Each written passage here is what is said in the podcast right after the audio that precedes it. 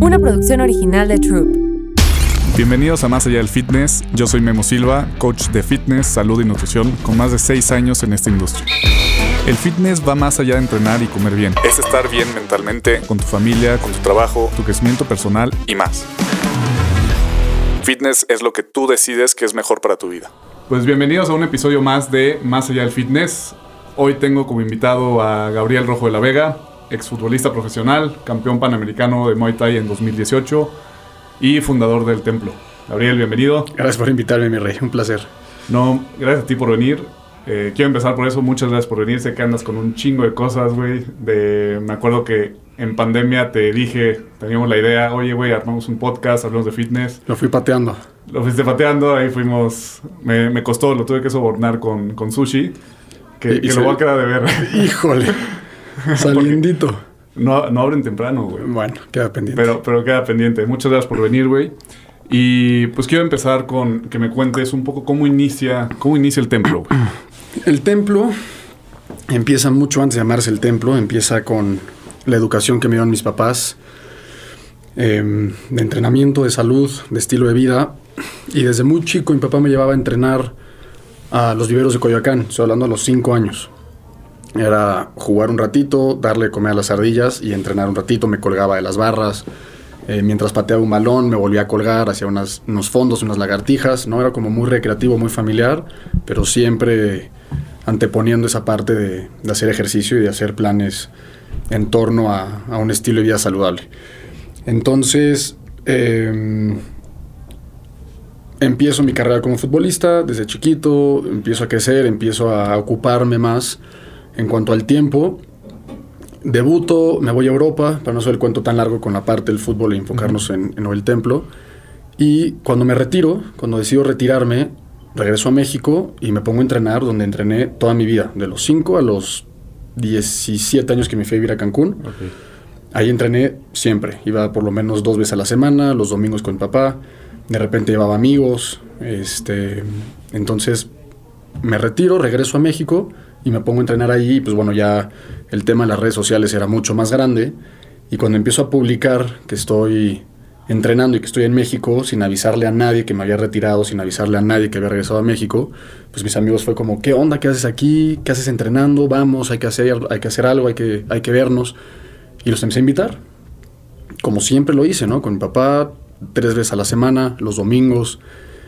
Y literalmente una cosa llevó a la otra. Fue creciendo muchísimo. Siempre se mantuvo muy cerrado, era de puros amigos. Eh, Sí, me acuerdo- mucho ruido. Me acuerdo que al principio yo, cuando, cuando escuché la primera vez del templo, sí, yo no, no tenía, no escuché mucho, pero sí era como nada más, nada más puedes ir con invitación. Se sabía algo, pero no se sabía qué era, ¿no? Exacto. Como que causó mucha intriga. Entonces, se mantuvo muy privado porque nunca tuvo la intención de ser un negocio. Éramos amigos entrenando juntos y punto, ¿no? Ok. Hasta que mm, eran vacaciones de verano. Bueno, empezamos a hacer mucho ruido, empezamos a llamar la atención, nos hicieron un par de reportajes de revistas sociales y justamente nos dijeron las revistas eh, o los periódicos sociales cómo los ponemos, cómo se llaman, quiénes son, qué hacemos con el reportaje. Entonces nos pusimos un nombre y desde antes ya decíamos que era nuestro lugar sagrado porque íbamos antes de hacer cualquier cosa, antes de que los que les gusta la fiesta se iban de fiesta, los que tenían que trabajar, los que se iban a ver a la novia, a los amigos, lo que fuera, este, pues era nuestro momento sagrado. Entonces, sagrado, sagrado, sagrado, ¿qué es sagrado? Un templo. Em, busqué en Instagram, arroba el templo, estaba disponible con el 3, que siempre ha sido como mi enfoque de mente, Sí. cuerpo, espíritu. Lo puse y vámonos. A partir de ahí nos empezamos a llamar el templo, sin que fuera todavía un negocio. Éramos ya 20, 25 amigos entrenando. Ya abarcábamos todo el, todo el parque. La gente nos voltea a ver como puta, ya no cabemos nosotros. Y eh, a raíz de estos reportajes y de estas revistas sociales, periódicos sociales, eh, me buscaron para ofrecerme un espacio en, en Tarango, ahí medio alejado. Lo rechacé un par de veces, insistió mucho en que conociera el lugar y dije, bueno, pues vamos a, a darle una oportunidad. Fui a verlo, evidentemente me rentaba el espacio y yo no lo veía como un negocio. Entonces le dije que no, no, se lo fui pateando también hasta que me convenció de ir un día. Me dijo, bueno, solo ven un día con tu gente y a ver qué pasa. Fuimos un miércoles, nos gustó porque era privado, ya no te encontrabas a gente pues fumándose un porro, un cigarro, Sí. este, viendo a, a las niñas ya medio de manera, ¿no? Abusiva. Y pues, nos gustó que era privado. Estábamos los mismos, mismo ambiente, entrenando en unas barras, lleno de tierra, un terreno baldío. Y mm, así empezó. Y cuando se formalizó como un negocio... ¿Cuánto tardó más o menos entre formalizarse como negocio y que empezaste a... Yo creo que lo que duró el verano, un mes y medio. Porque hubo un día que, bueno, se acabó el verano y todos de, bueno, pues ya se acabó, entrenábamos a las 8 de la mañana y pues la gente, escuela, trabajo, pues se ocupa, ¿no? Y uno, como retándome, me dijo, ¿y por qué no vamos a las 5 de la mañana? No que tú muy tempranero y que tu ritual y... Y lo vuelto a ver como para mí no implica un esfuerzo. Si quieren, yo feliz. Desde ahí, desde ahí tenías tu ritual yo sagrado. no se llamaba el ritual sagrado, no tenía un nombre, pero ya lo hacía desde hace mucho tiempo. Meditar, este, agradecer, levantarme temprano, los baños de agua fría, todo. Entonces, vamos el lunes a las 5 de la mañana y le agregamos un toque de adrenalina porque nos teníamos que saltar, porque estaba cerrado, pasaban las patrullas, nos escondíamos, nos querían sacar. Entonces estaba muy padre el ambiente y el, rollo y la adrenalina y un grupo entrenando, ¿no? Este, nos sentíamos así todos callejeros. Lunes, miércoles y el primer viernes o el segundo viernes, con este nuevo horario, de repente llego y de los 25 que éramos habían dos o tres. Me dejaron plantados todos, cuando yo los entrenaba gratis. Este, y les puse en el chat, vayan, sea la chingada. y yo que soy muy de de ser puntual y no dejar plantado y tengo esa estructura muy cuadrada, me lo tomé muy a pecho en ese momento. Y sobre todo porque yo les estaba regalando mi tiempo y mi conocimiento y, mi dedicación para ayudarlos a mejorar, este, no solamente físicamente, sino el estilo de vida, porque desde ahí les empezaba a, inculcar el que intentaran no dejar de tomar, pero de buscar mejores alternativas, mejores planes, mejorar el estilo de vida. Entonces me lo tomé muy a pecho porque me dijeron este, que habían salido una noche antes, o sea, bueno, la noche anterior, y que se habían puesto pedos y que pues, les costó mucho. Y yo fue como, ¿cómo? Pedos. Me salí el chat, hice mi drama, adiós, se les acabó su jueguito y pues listo, o sea, no pasa nada, nada más, pues, bueno, me voy a prestar para esto. Entonces me estuvieron rogando y me estuvieron diciendo que no, que no me pusiera así. Y de repente dije, pues, ¿sabes qué? Les voy a cobrar les voy a cobrar por adelantado, vas, no vas, es tu problema. O sea, ese ahora va a ser el intercambio. De ahí ya te quitas de pedo, si se fueron de fiestas. cada, quien haga lo que quiera. Entonces, este, algunos brincaron y la mayoría no y seguimos. Entonces de repente empecé a hacer números y dije, ah, mira, no está mal, somos 25, les cobraba en ese entonces mil pesos a cada uno. Y dije, oye, esto tiene futuro como hobby. Dije, bueno, si en las mañanas hago esto y saco una cantidad de lana así, más lo que vaya a hacer después, que todavía no sabía qué me iba a dedicar después eso, de retirarme, no tenía ni idea. Quería preguntar, o sea, tú cuando regresaste a México... Con una mano adelante y una atrás, sin saber qué iba a hacer, sin un futuro asegurado de, ahorro, de nada, absolutamente nada. O sea, con lana para sobrevivir un par de meses, ya comprometido con mi esposa, con Carlota, sin saber nada, ¿eh? Y me retiré en el momento en el que mejor me estaba yendo en mi carrera, cuando todo pintaba para despegar, este, pues ganando lo que gana un futbolista profesional y decidí dejar todo. ¿Y por, por qué, güey? ahorita continuamos con el tema de, del templo, pero... ¿Quieres hacer un break de, eh, del fútbol? Pues nada más dime, ¿cómo...? Long story short, me di cuenta, fue un momento de conciencia, un, como una iluminación, en el que me di cuenta que lo estaba haciendo por complacer a mi papá, a mis amigos, por demostrarle a la gente que era capaz, porque toda mi vida me dijeron que no iba a ser futbolista profesional en la escuela, el director eh, de, la escuela, este, y yo estaba enamorado de lo que podía llegar a ser, del resultado. Éxito, prestigio, dinero, famas, marcas, bla, bla, bla. Eso lo idealicé. Y cuando me di cuenta que el proceso no me tenía tan enamorado, fue cuando dije, es que hay algo que falta aquí. Y me desconecté, o sea, hubo una desconexión, hubo un día que en Escocia me levanté y le dije a Carlota, hoy no tengo ganas de entrenar. Y eso es una palabra que en mí no existe. Está cabrón. O sea, el que me conoce, que sabe que entreno desde que tengo cinco años, he hecho gimnasia olímpica, natación, muay thai, kickboxing, eh, todo, es como, o sea, ok, estás enfermo, te sientes mal, que... No, no, me siento bien, no tengo ganas de entrenar. Y cuando se supone que era lo que querías hacer, ¿no? Que estabas haciendo lo que... Fui a entrenar y dije, bueno, vamos a ver qué pasa con este feeling, ¿no? Llegué al vestidor incómodo, roces con los compañeros, o sea, ya había una resistencia. De un día para otro. De haber sido el fin de semana el jugador del partido, ahí tengo mi trofeito de Man of the Match y el, tuve el trofeo de mejor jugador de la temporada en diciembre en Escocia, a un decir, me desconecté. Y fue eso, me di cuenta que estaba complaciendo a todos menos a mí mismo y que no me gustaba tanto el proceso. Muchas partes sí me gustaban, entrenar me gusta, el ambiente me gusta, pero el core, o sea, ser un apasionado del fútbol y dedicarme a eso no me estaba encantando. Yo estaba pensando en el, en el premio que iba a venir en un futuro que pues, es siempre incierto. Este, está cabrón porque creo que a mí también me pasó en una parte de cuando tienes esta mentalidad de pues, yo puedo, todo lo que yo me proponga lo puedo hacer, puede ser que termines haciendo algo que no porque lo puedas hacer significa que lo tienes que hacer. Entonces es, como encontrar ese pedo de, pues, güey, si lo quiero hacer o no lo quiero hacer. No es nada más. El... Sí, me apasiona, me mueve o soy capaz. Capaz, somos capaces de hacer todo. Todo. Literalmente. Pero que te mueva los hilos por dentro es donde más. ¿Y, cómo fue? ¿Y cuando decidiste, ya me Seguí un poquito, le di la oportunidad empecé a tener choque, roces, em, ¿no? Esa resistencia. ¿Qué habrá sido? ¿Un mes? Tres semanas y dije, Carlota, se acabó, me voy a retirar. Shock, mi papá, shock, no lo aceptó por mucho tiempo, me siguió insistiendo, me convenció, este, me dijo que regresara a México, que había muchos equipos de primera interesados. Em, ¿Cómo puede ser posible lo que te has dedicado toda tu vida, todo el esfuerzo, todo el empeño? Este,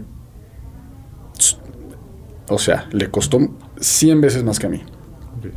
Yo estaba muy convencido, llegué a México y nunca hubo un momento de duda. Nunca dije, ¿y si la cagué? No, o sea, yo me desprendo las cosas muy fácil. Se acabó. Es que sí tuve llamados de algunos equipos y no quise ni ir a que me vieran, ni entrevistarme, ni a nada. ¿Qué es el feeling? O sea, si tú estás tranquilo con tu decisión, estás de acuerdo que es la decisión correcta. esa es la, la conciencia. Si, si, tú estás en el aquí, en el ahora, y realmente estás conectado contigo mismo, con tus emociones, con lo que quieres. Pero qué difícil, qué difícil. Ese ruido, ¿no? de la mente, la bruma, que a veces nubla tus decisiones, tus juicios, tus, tus, emociones, todo. Este te, puede atrapar. Y si te deshaces de eso, ves con claridad las cosas. Y yo tenía claridad en que ya no quería ser futbolista. Ok, y ya, bueno, ahora sí regresemos. Estás ahí en el. ¿En qué nos quedamos en el templo? Este, les empecé a cobrar, nos fuimos al terreno este, nos gustó. Y que lo estás haciendo como hobby. Como hobby, de ahí me iba a trabajar con mi cuñado, me iba a dedicar a la construcción, a aprender de cero. No sé ni de qué está hecho un tabique, ¿me entiendes? O sea, pero bueno, yo soy de los que soy capaz de hacer lo que sea, ¿no? Me lo propuse y dije, bueno, venga. Y em, empezó a crecer el templo, empezó a crecer. Nos fuimos al terreno, le empecé a invertir en el terreno. Una, algo muy, muy curioso del templo es que por muchos, muchos años nunca tuve que poner un solo peso en mi bolsa. Todo fue reinversión de lo mismo que, que empecé a ingresar desde que les empecé a este, Esta historia es un ejemplo de emprendimiento, güey. O sea, el cómo irlo haciendo sin no pensar, voy a, voy a comprar, voy a invertirle puta, tanta lana. Existen las dos. Claro que se puedes empezar un negocio perfectamente armado, con un crédito, con préstamo, con, con capital propio, perfectamente estructurado. Sí. O empezarlo desde el suelo.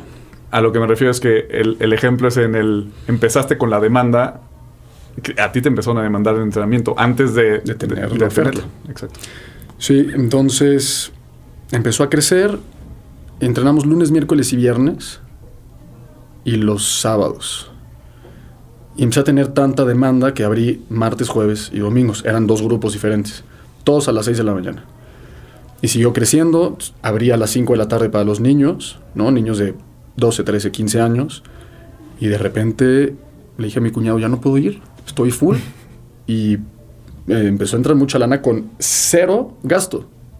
Era yo, este, un entrenador más, un terreno que me cobraba sobre los sobre la utilidad, un 10%. era un regalo, era un regalo. Y gran parte de esa lana, reinversión. O sea, en ese terreno no teníamos ni luz, ni agua, ni instalaciones de nada. Poníamos los coches formados con las luces prendidas, con la música.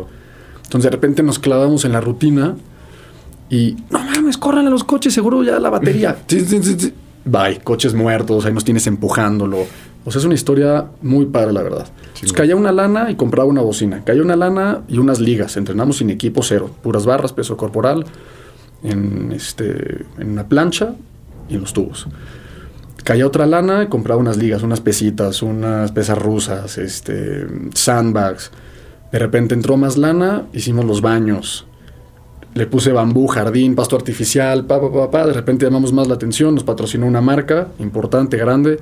Entró más lana y de repente ya teníamos un, ya era un lugar. O sea, muy bonito. Era un jardín, pero, o sea, muy cool. Las barras, esto, el otro, la plancha, ya teníamos tatami, ya teníamos baños de madera tipo en un bosque. O sea, ahí sí ya era, ok, esto ya es un lugar y es algo serio, dejó de ser un hobby y entra lana. ¿Y en ese momento cuántas personas iban, más o menos? Pues, o sea, de los 25 que éramos, 50, 75, 100. Estábamos en 100 personas. Este. Y yo hacía todo: cobrar, limpiar, barrer, este, absolutamente todo. Entonces, sin experiencia en el mundo de los negocios, obviamente, decía, ¿a quién voy a contratar para que me ayude? Llega un momento en el que dices, ya no puedo crecer más si no me ayuda alguien. Entonces, de mis mismos alumnos agarraba, les decía, no te cobro, pero tú vas a ser la que, la que administre. No te cobro, pero tú las redes sociales. No te cobro, pero tú tal, ¿no? ¿Y cómo, te funcionó? Yo creo que es buena, buena fórmula, porque es una persona que está enamorada, digo, en, el En su momento sirvió. En su momento sirvió de gente que era apasionada, que, pagaban por ir a un lugar lejos, muy lejos, Barranca del Muerto y, no sé dónde.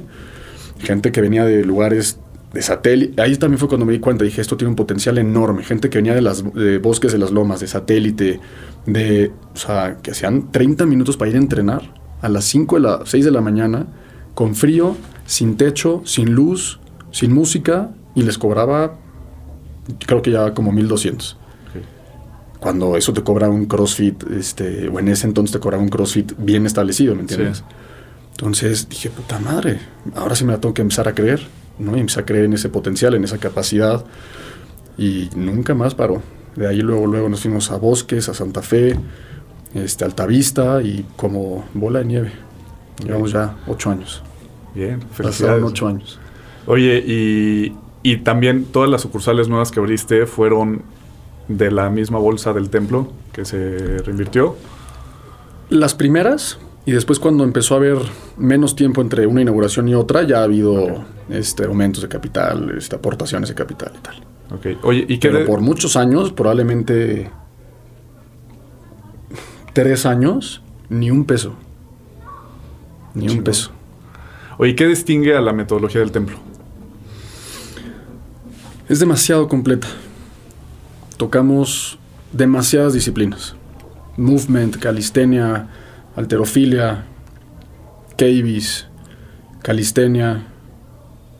Tenemos mucho involucramiento en, en temas de alto rendimiento, de manejar y buscar diferentes ángulos, diferentes posiciones para el cuerpo, para que cualquier persona que vaya lo pueda adaptar a cualquier deporte, ya sea amateur, ya sea profesional, ¿no? Este, la gente va y de repente mejoran muchísimo hasta para jugar golf, sus triatlones, maratones. Eh, evidentemente tenemos futbolistas profesionales, muchos, tenemos más de 10 entrenando con nosotros de primera división. Este, es un método muy completo, muy, muy completo. Y al mismo tiempo se adapta a todos los niveles. Puede haber un principiante, una persona completamente sedentaria que va a su ritmo, ¿no? y siempre hay regresiones, progresiones hasta el más fuerte, el más preparado, el más capaz. Que es algo importante que la gente sepa, ¿no? Porque me imagino que muchas veces dicen, puta, tengo que estar como este cabrón para... Subimos videos muy agresivos haciendo locuras y la gente dice, híjole, esto está imposible.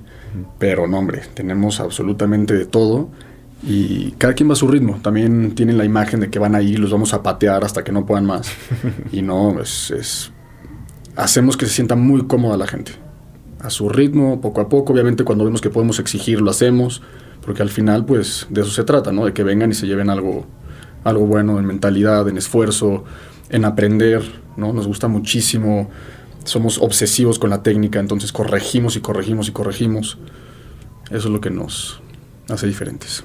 ¿Y qué ha cambiado desde que iniciaste al día de hoy? O sea, desde que empezaste en el parque al día de hoy. Que, la esencia y la filosofía es la misma, literalmente es el deporte como hilo conductor para mejorar mentalmente, espiritualmente, en todos los aspectos, ¿no? Puedes aplicarlo laboralmente, profesionalmente, en absolutamente todo, porque mm, es tan exigente, a pesar de que es apto para todos, es un método de entrenamiento muy exigente. Y por cómo lo desarrollamos y por cómo exigimos y por cómo lo llevamos, pues requiere mucha mente, ¿no? De esfuerzo, de dedicación, de constancia y la filosofía, ¿no? Al final no obligamos a nadie a nada, pero comulgamos y somos congruentes con, con un estilo de vida sano. Entonces, la gente se va alineando al final y la energía siempre busca el mismo camino y la gente que viene al templo es gente que viene buscando algo nuevo, algo diferente, algo mejor, vienen escapando de cosas, de malos hábitos y caen en el templo y dicen, es que por aquí es. Cada quien a su ritmo, cada quien a su, a su tiempo, pero como que la energía que se siente es esa, ¿no? De vengo aquí a mejorar realmente, en todo. El, el, templo es tú, eres tú, en, en, cuestión de congruencia, de estilo de vida, que eso es algo que se me hace tú haces más grande, que es no estás diciendo que hagan algo, sino todo lo que hace, todo lo que dices, lo haces, y creo que esto hace más grande. Y quiero saber qué significa fitness para ti, porque creo también que en, en todos los, pues, ahorita los estudios boutique o los gimnasios, etcétera, lo tiene, tienes que Ahí tenemos a una fitness boutique lady. Ahí está. Este, al principio yo sí era muy invasivo con, con la filosofía. O sea, yo te quería obligar, obviamente por buena voluntad, a que entendieras que no hay que tomar, que no hay que salir, no, tan obsesivo, ¿no? Pero que, que se haga siendo consciente. ¿no? O sea, no, no en, o sea, en automático. es porque tengo la gente jueves, viernes, sábado, jueves, viernes, sábado, jueves, viernes, sábado, lo mismo, lo mismo, peda, peda, peda, porque creen que se van a perder de algo. Y quise yo meter ese freno con mis alumnos y me les metí mucho en la cabeza. Y hay gente que le funciona muchísimo y gente que dice, no puedo. O sea, por ejemplo, cuando empezamos en el templo, en, el parque y después en el, en el segundo parque ya privado, si no cumplías con el 80% de la asistencia, te corría. Pagaras, no pagar, o sea, no me cumpliste, es cupo limitado, em, hay alguien más que lo puede aprovechar. O sea, me estás desaprovechando, casi, casi. Si no mejoraban físicamente, si veía que no se esforzaban, sí, los corría.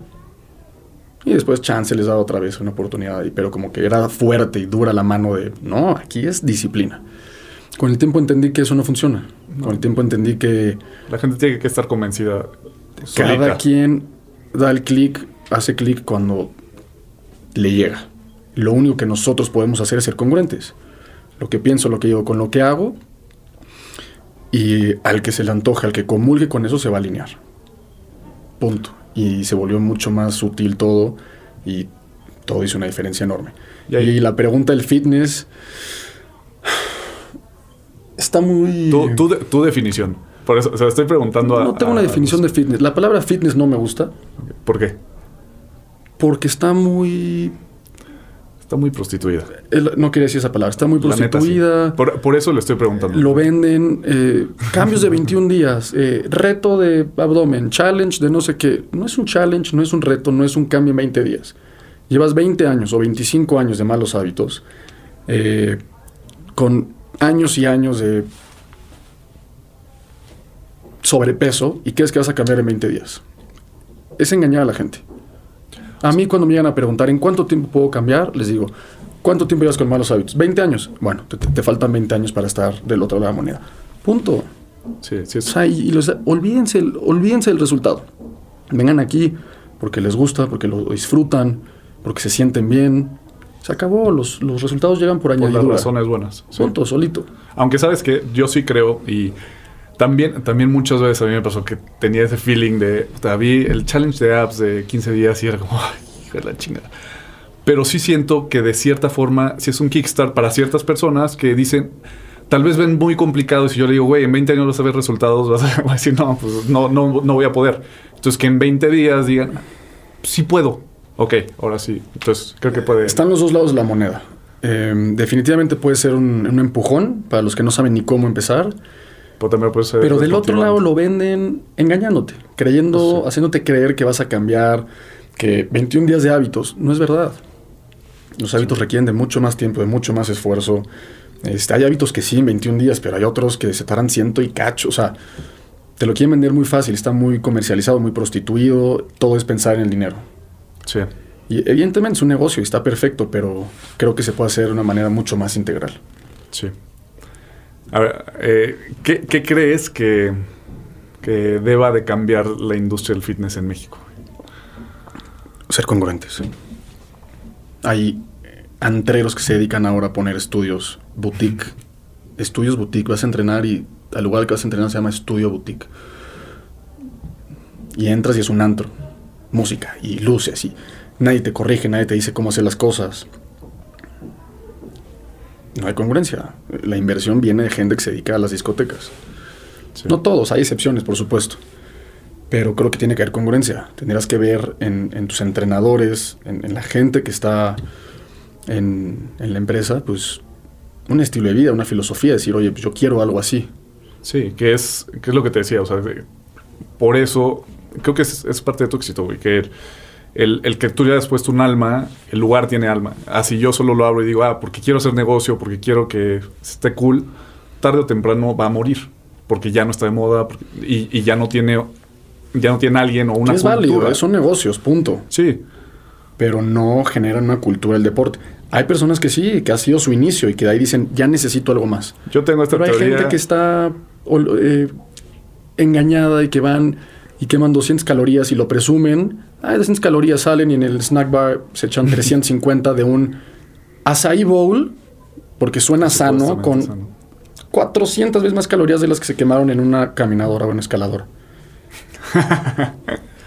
Yo tengo esta teoría y creo que alguna vez lo platicamos que todos estos, los antro estudios, ¿cómo le dices? El, antro, el antro gym pueden funcionar para que de repente la gente vaya a entrenar y sí después digan, ya necesito algo más, porque sí después necesitas saber cómo moverte, cómo hacer correctamente. Siempre y cuando tengan esa conciencia, porque hay gente que no sabe, hay gente que cree que va a entrenar. Y eso no es entrenar. Para empezar a entrenar tiene una programación. Es hacer ejercicio. Es una actividad social con tantito ejercicio. Está bien. Ha hecho que mucha gente, hablando de México, se acerque al ejercicio, que antes no pasaba. Pero si falta un poco de cultura y decir, oigan, qué bueno, diviértete, disfruta, está perfecto, está padre. Pero si quieres otro estilo de vida, si quieres mejorar físicamente, estéticamente, hay que buscar otras Y a largo plazo, claro. O sea, y justo saber, porque la gente se lesiona, van, corren a toda velocidad en una máquina y luego los pueden hacer lo más rápido que puedan con unas pesitas, no saben ni poner el rango de movimiento, la técnica, la postura, no les da tiempo de decir, mete la escápula, saca la retroversión pélvica, esto, el otro, no saben ni lo que es, ni los mismos coaches. Exacto. Pero bueno. Oye, ¿qué, ¿qué, es lo que más disfrutas tú de tu entrenamiento? ¿Del método? De tu entrenar, cuando tú entrenas. Uf, para mí es una meditación activa. O sea, yo me meto en mi entrenamiento y literalmente lo hago mente, cuerpo, espíritu. Siento cada músculo, cómo respiro, cómo me esfuerzo. Este, es un momento en el que estoy muy en el aquí y en el ahora. No me olvido de todo, me pongo a entrenar y es este famoso em, flow state. Flow state, que obviamente no te dura las dos horas que estás entrenando, pero estás en un hit, estás en un EMOM, estás en una... que no puedes pensar en nada porque no tienes tiempo y estás así y estás canalizado 100%. Y pues es una euforia y produces químicos y cosas y hormonas y el cuerpo se enciende y la mente se enciende. Sí, es una meditación activa. Es una meditación Totalmente de acuerdo. Oye, ¿cuál, ahora sí de tu método, ¿cuál crees que es tu diferencial más grande? Yo creo que es un todo, ¿no? La filosofía, la congruencia, un grandísimo método de entrenamiento y que es integral. Realmente vamos muy al mente, cuerpo, espíritu. Y yo creo que tú piensas que la mentalidad es lo más importante. Si es así o no, ahorita me corriges, pero si no, ¿por qué crees que es algo muy importante aunque no sea lo más importante? Hasta hace poco yo siempre fui defensor de la mentalidad y evidentemente es una herramienta importantísima que te hace salir adelante estés como estés. Pero últimamente he descubierto más en la espiritualidad. Eh, estar en el lugar indicado, estar en tu centro y de ahí parte todo. Si de ahí le sumas tener una mente fuerte, ya eres prácticamente inquebrantable, pero espiritualmente estar fuerte, ¿no? Y, a, raíz de eso poder controlar tus emociones, eh, tener amor propio, em, saber lo que eres y que estás completo en ese momento, que no necesitas nada, a partir de que sabes que eres todo y nada y que no necesitas, estás completo. Y a partir de ahí, con esa seguridad, con esa confianza, con esa autoestima, ya con la mentalidad, lanzarte por tus objetivos a full. ¿Y en, qué momento cambió ese, o, por qué fue? Ha sido un proceso de, pues de los mismos ocho años que llevo en el templo, de estar como conectando con esa espiritualidad. Y pues es un proceso, ¿no? Yo me intento deshacer de las palabras fácil, difícil. Requiere de disciplina, requiere de esfuerzo, sí. Todo, todo requiere de, de un proceso, pero ha sido largo. Y me empezó a hacer clic hasta hace, no sé, un par de años o tres y se ha venido reforzando cada vez más.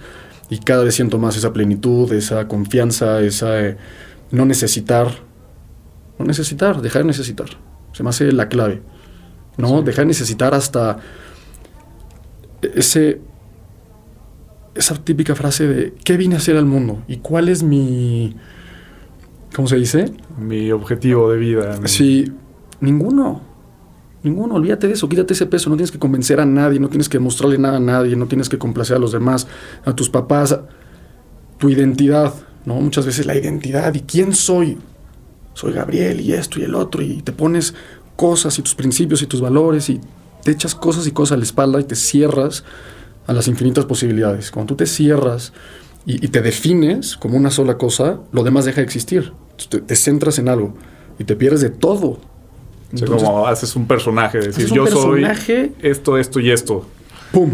Y se acabó. Entonces, si te quieres salir de ahí, es como, no, acuérdate que tú no eres eso. Sí. Y te estás limitando y te empiezas a limitar, a limitar, y tu camino se hace chiquitito. Y cuando te quitas todo eso encima, las posibilidades se vuelven infinitas. Muy tranquilo. O sea, lo que quieras, cada 10 segundos puedes decidir qué quieres ser en ese momento. Y no te define ni mis errores del pasado, ni lo que haga ahorita, ni lo que quiera hacer mañana. Nada nos define. Solamente estamos en este plano que le dicen sueño, la película en la que estamos viviendo. Y eres un personaje y puedes decidir hacer lo que sea. Pero tu esencia, tu ser, tu alma, tu espíritu, como le queramos llamar, es la misma que la del perro. Obviamente, los que están escuchando, esta es mi percepción. No estoy convenciendo a nadie nada, estoy contando mi experiencia. Es la misma, ¿no? Somos polvo estrella, somos luz, somos divinidad, somos el perro, el árbol, el mar, eh, las constelaciones, no tendremos por qué ser más que, que la creación, ¿no? El hombre con, la mente esta que tenemos, eh, creemos que tenemos un propósito de vida y que tenemos que dejar huella y que somos especiales y que somos únicos y diferentes. Güey, no. Imagínate que el mar pensara lo mismo, las estrellas, el esto, el otro, el perro. Es un perro nace, es feliz, se muere y se acabó y se convierte en otra cosa. Sí. Y es, te, sueltas eso y se te cae el peso, vives ligero, feliz, no te angustias, no te estresas, no te deprimes por el pasado. Aquí ahora estoy bien, estoy suficiente, estoy respirando, estoy vivo. ¿Qué quiero hacer y cómo lo quiero hacer? Perfecto. ¿No? Es el libre albedrío intentando no hacerle daño a nadie y punto. Sí, aunque, aunque es algo difícil de asimilar para muchas personas, ¿no? Porque luego si dices, güey, que son pláticas que yo he tenido con mis papás y siempre se... se Son No, yo también pienso eso, y, pero está culero pensar que no, porque entonces dices, ¿a ah, qué chingados estoy aquí? que Pero también, justo como tú dices, a nada, pero cuando tú dices, güey, te liberas de eso y pues disfrutas, pues güey, yo vine, a, lo paso lo mejor que puedo mientras esté en este mundo. La gente pasa su vida en, tratando de entender su existencia y nunca la encuentran y se mueren y no hicieron nada en su vida. Güey, vivan, disfruten, ligeros. Y es mi percepción, pero ya tú me dirás, igual te he sentido más tranquilo este, últimamente, o sea, como que te veo más liberado, güey, más tranquilo, menos reactivo también hasta en redes sociales. Este... Es parte de... Es un antes y un después, 100%. Y, y es a raíz de lo mismo. ¿No? Primero esa mentalidad y esa identidad con mi nombre, con mi apellido, con mi forma física y fuerte y carácter y que, ¿no? Fue todo lo que viví muchos años para ser futbolista. Tuve que ir en contra de absolutamente todo el sistema para lograrlo. ¿no? Hay que pelear y te dicen todos quieren tu puesto y yo era el niño que no lo necesitaba, el niño rico, entonces me hacían a un lado y, se querían meter conmigo y yo me imponía por fuerza, por carácter, por el físico. Todo en mi vida fue luchar. Y pues obviamente te queda esa inercia. Y de repente fue como, güey, ya. ya no estás ahí. No, tengo que mostrar nada a, nadie. Exacto. A nadie. Y da igual lo que piensen de ti, da igual si eres Gabriel Rojo la Vega y entonces tienes que dar una imagen. O sea, me desprendí de absolutamente todo. Qué chingón. Y sentí esto. Sentí esto y me atacan en redes sociales y me río. Y ahora entiendo que son carencias de ellos. Se reflejan, se proyectan, son sus propias inseguridades, es su propia frustración por no lograr lo que están viendo. Y entonces, ya, todo se te resbala. Ay, chinga tu madre. mi mamá ni está aquí, güey. O sea, ay, avísale, ¿me entiendes? Porque mi mamá, con mamá no te metes, cabrón. Güey, nadie se metió con tu mamá. Fue un insulto a ti para pic ¿Me entiendes? Mueres el anzuelo. Ya, si no mueres el anzuelo. Ahora, no estoy diciendo que ya sea el Buda. No, por supuesto. Sigo teniendo sangre caliente, pero hay una brecha. Y esa brecha es un segundo, dos o tres de tomar la decisión de ¿te quieres enganchar? Nada más, o sea, pensarlo. ¿Sabes las consecuencias? No. Y de repente caes. Y eso tampoco te somos, define. No, porque, güey, somos humanos. Somos humanos. si yo te empiezo a decir chinga tu madre 16 veces, güey. En la, en 5 en la cinco tal vez. Te acabaste en mi brecha. Exacto. Pero el reto es ese, que la brecha se haga cada vez más larga, más ancha o más grande, lo que sea, para que no te afecte, que no te altere. Obviamente hay días que estás más agudo por trabajo, estrés, algo, lo que sea, y pues obviamente puedes caer en un segundo. Pero el hecho de caer y después decir, uff, no que no haya estado bien, pero no me gustó lo que provocó en mí, desde el estrés, el, ¿no? Todo, todo el ácido que provoca eso. Decir, ok, estando consciente, porque hay gente que no está consciente, solamente es pasa y pasa y pasa y pasa y pasa, pero en todo. Jueves, peda, viernes, peda, pum, reacción, esto, el otro. Y nunca se detiene a decir, güey, ¿cómo estás? ¿Cómo te sientes? ¿Te gusta lo que haces? ¿Te gusta lo que te dedicas? ¿Te gusta la automatización de tu vida de que bajas en tu lunch break por unos tacos, ni siquiera lo piensas. Entonces jueves de peda y en automático viernes de tacos para curártela y entonces luego, luego la cerveza. No hay un momento de conciencia de, a ver, para, ¿te gusta? Si te gusta, perfecto, no, está mal. No está mal. Pero el poderte cuestionar tus decisiones. Hay caminos que te van para acá y para allá. Pero hay gente que no está consciente de eso y van sí. así. De repente voltean 10 años atrás y dicen, no mames, ya traigo 20 kilos arriba, tengo un trabajo que no me gusta, eh, ya traigo algún problema de alcoholismo, de cirrosis o de cepa, este, estoy frustrado, eh, de repente se acuerdan que tienen una listita de lo que quieran ser chicos y no están ni cerca. Y así les pasó la vida. Y ahí es donde vienen las crisis de los 30, de, los 40, depresiones, esto, el otro, falta de identidad, falta, bueno, ya que vemos que la identidad es lo de menos, pero falta de saber qué es lo que hay. Me tengo que reencontrar. ¿A dónde, güey? ¿Dónde te dejaste? En un árbol pegado. Pues no, estás aquí, ve para adentro, siéntete. Sí. Y qué chingón, qué chingón que has llegado a esa plenitud, güey, de... La neta es un sentimiento poca madre. Puta. Se vive ligero. Ligero, güey, esa es la palabra. Ligereza. De huevos. Cuando sientes pesado el estómago, el estómago sabe, el corazón sabe y te avisa. Esa intuición. ¿Cuántas veces no, puta, hasta en la calle, y dices, ay, creo que era aquí a la derecha, pero te sigues por pinche necio. Sabía que era allá a la derecha. Te avisó pinche corazón, güey, escúchalo, el estómago, dale caso. Sí. El cuerpo es mucho más sabio. Llevamos en este mundo, en este universo, eh, décadas y eternidades siendo divinidad, polvo estrella. Ya sabemos todo lo que sabemos. Oye, y partiendo de que nuestro objetivo, por lo menos de nosotros dos, es ayudar a más personas a través de, lo que hacemos, em, también muchas personas te han considerado arrogante, mamón y la chingada. Eh, obviamente, muchas veces no tiene que ver contigo, este, o no tiene que ver contigo, pero es algo que te gustaría cambiar, que has cambiado o, o cómo, cómo lo tomas. Yo no soy responsable de lo que la gente ve en mí. Todos son espejos reflejos, proyecciones. Punto. Está muy castigado el amor propio. Se interpreta como. Como te estoy haciendo Como arrogancia. No, no, como, ay, se cree más. No, mi cuate, revisa si tú te sientes menos. Yo solamente estoy ocupado, pero ocupado, contento, feliz, trabajando en mí. Y si subo una foto que me gusta cómo me veo, no es para que tú te sientas menos. Si tú lo interpretas como que yo me siento más, probablemente estás reflejando en ti inferioridad. Trabájalo. Sí. Este, y bueno, por mucho tiempo hubo una estrategia en redes sociales para estar en esos polos opuestos, que es donde se encuentra la viralidad, no es que sea un tipo viral. Pero cuando tú juegas en esa línea delgada, entre que a algunos les gusta y a otros les arde, es lo que se hace más viral. Y por mucho tiempo, esa ha sido mi estrategia, pegarle ahí ese, esa, esa línea donde a algunos les arde. Ya lo, lo estoy soltando porque mm, está chistoso, me gusta el sarcasmo, soy, soy sarcástico, humor negro, sátira, pero no hay valor en eso. Justamente ayer con una historia que subí, uno me puso, de la nada decidiste volverte espiritual, cuando antes eras así, así asado. Hay una frase que me encanta, no soy todo lo que ves, ni ves todo lo que soy que no haya enseñado otra parte, es mi decisión y hay muchas otras cosas que no enseño. Intimidad de, mi familia, lo que sea, mías, de mis vulnerabilidades que las tengo y que nunca las he expuesto, porque no quiero.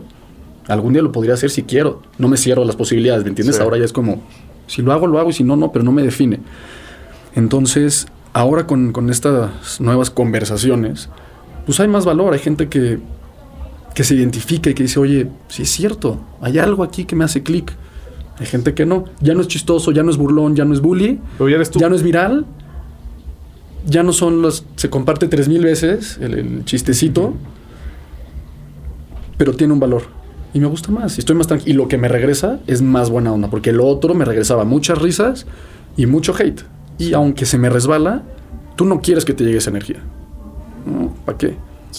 No significa que le vaya a dejar de hacer bromas de vez en cuando. Mucha risa, o sea, así soy. Y tú me conoces. Estando contigo soy así, soy burlón, esto, el otro, el paracaídas. Te digo del bracito de cola de perro, de esto, del otro. Me muero de risa con esas cosas. No a ti, güey. Cabrón. No a ti, a la gente, platicando. estoy chingando. Este. está, bueno, me está defendiendo, güey. La risa es la que chinga, la risa es la que chinga. La novia está atrás riéndose. Obviamente es parte de mi, de mi humor. Sí, obvio. Pero sí, este. Y justo ahorita, lo puedo enseñar, pero bueno, no sé. Me puso uno. Muy espiritual y muy acá. ¿Y por qué no subes el video del periférico donde te bajas a agarrarte a madrazos? Como, como si. Como si. Como si lo quisiera esconder. Ni me arrepiento, ni lo escondo, ni me define. Es que la gente, güey, piensa que, que conoce a una persona. La gente crea ídolos y luego los quiere derrumbar. Pero también cree, piensa que todo lo que ve en redes sociales es real. Ah, no fue real. No, o sea, me fue una situación real. Pero ves un pedacito de toda la historia. Ya hacen su interpretación, por supuesto. Exacto. O sea, lo volvería a hacer hoy. con todo y mi espiritualidad, con todo y que tengo un gap mucho más. Lo que pasó ese día, si se hace hoy, si se, me, si se presenta hoy, lo hago igual.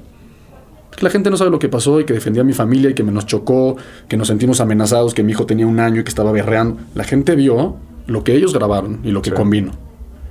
Yo no salía a subir mi versión, me da igual. Me pegó un día, dos y vámonos. Como el ave fénix, papá. Venga. ni lo escondo, ni significa que porque entonces en hoy me puede volver a pasar y sigo siendo la misma persona espiritual que cayó en un gancho, en un, en un anzuelo, en una carnada. Me da igual. no me define.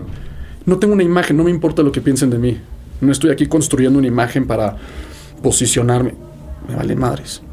Madres, al que le guste bien, al que no, no, soy humano. Este, y así como he sido congruente toda mi vida, toda mi vida, tampoco me define la congruencia. Sí. Porque el pasado ya no existe, güey. ¿Cómo te demuestro que soy congruente? Hay un ejemplo que me encanta. A Carlota el otro día le pregunté, ¿quién eres? Si yo te pregunto quién eres, ¿qué me contestas? Carlota de España, principios, valores, esto, el otro, la familia, la lealtad, el compromiso.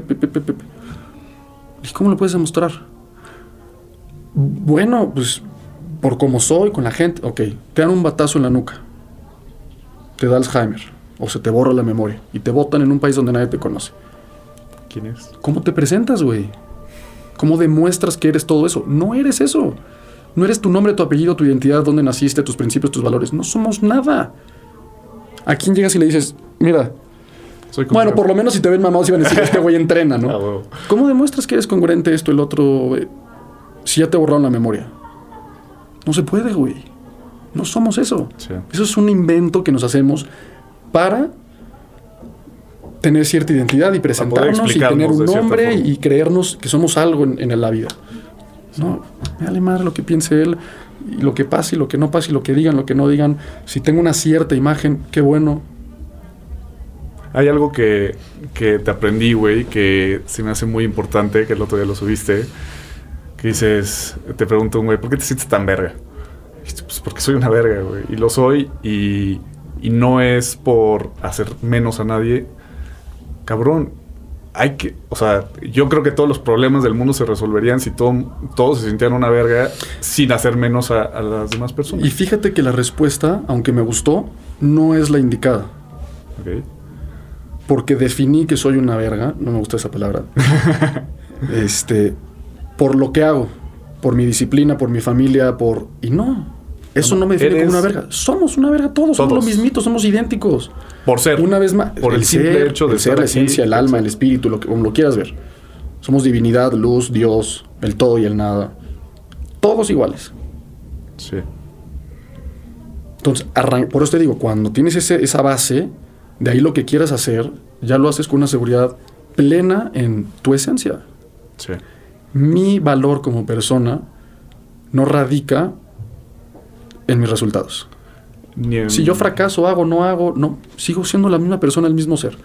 Que muchas veces creo que le damos nuestro valor, por lo menos al principio, y porque así nos enseñan, así nos educan, viene de factores externos. De 100%. quién eres, tu nombre, tu lana, tu, lo que haces, a qué te dedicas. Que ahora no está peleado.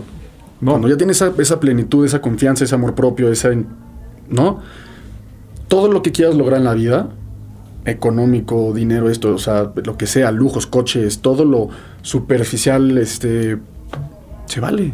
Estamos en, un, en un plano, en una película, en un, en este momento, en este juego de la vida, en el que puedes decidir ser y hacer lo que quieras. Lo que no cambia es tu esencia y lo que realmente somos. De ahí es como si fueras el espectador de tu propia película, ¿no? Este es tu alma, este es tu ser, el nombre que le queramos poner. Y te separas. Y aquí está tu personaje.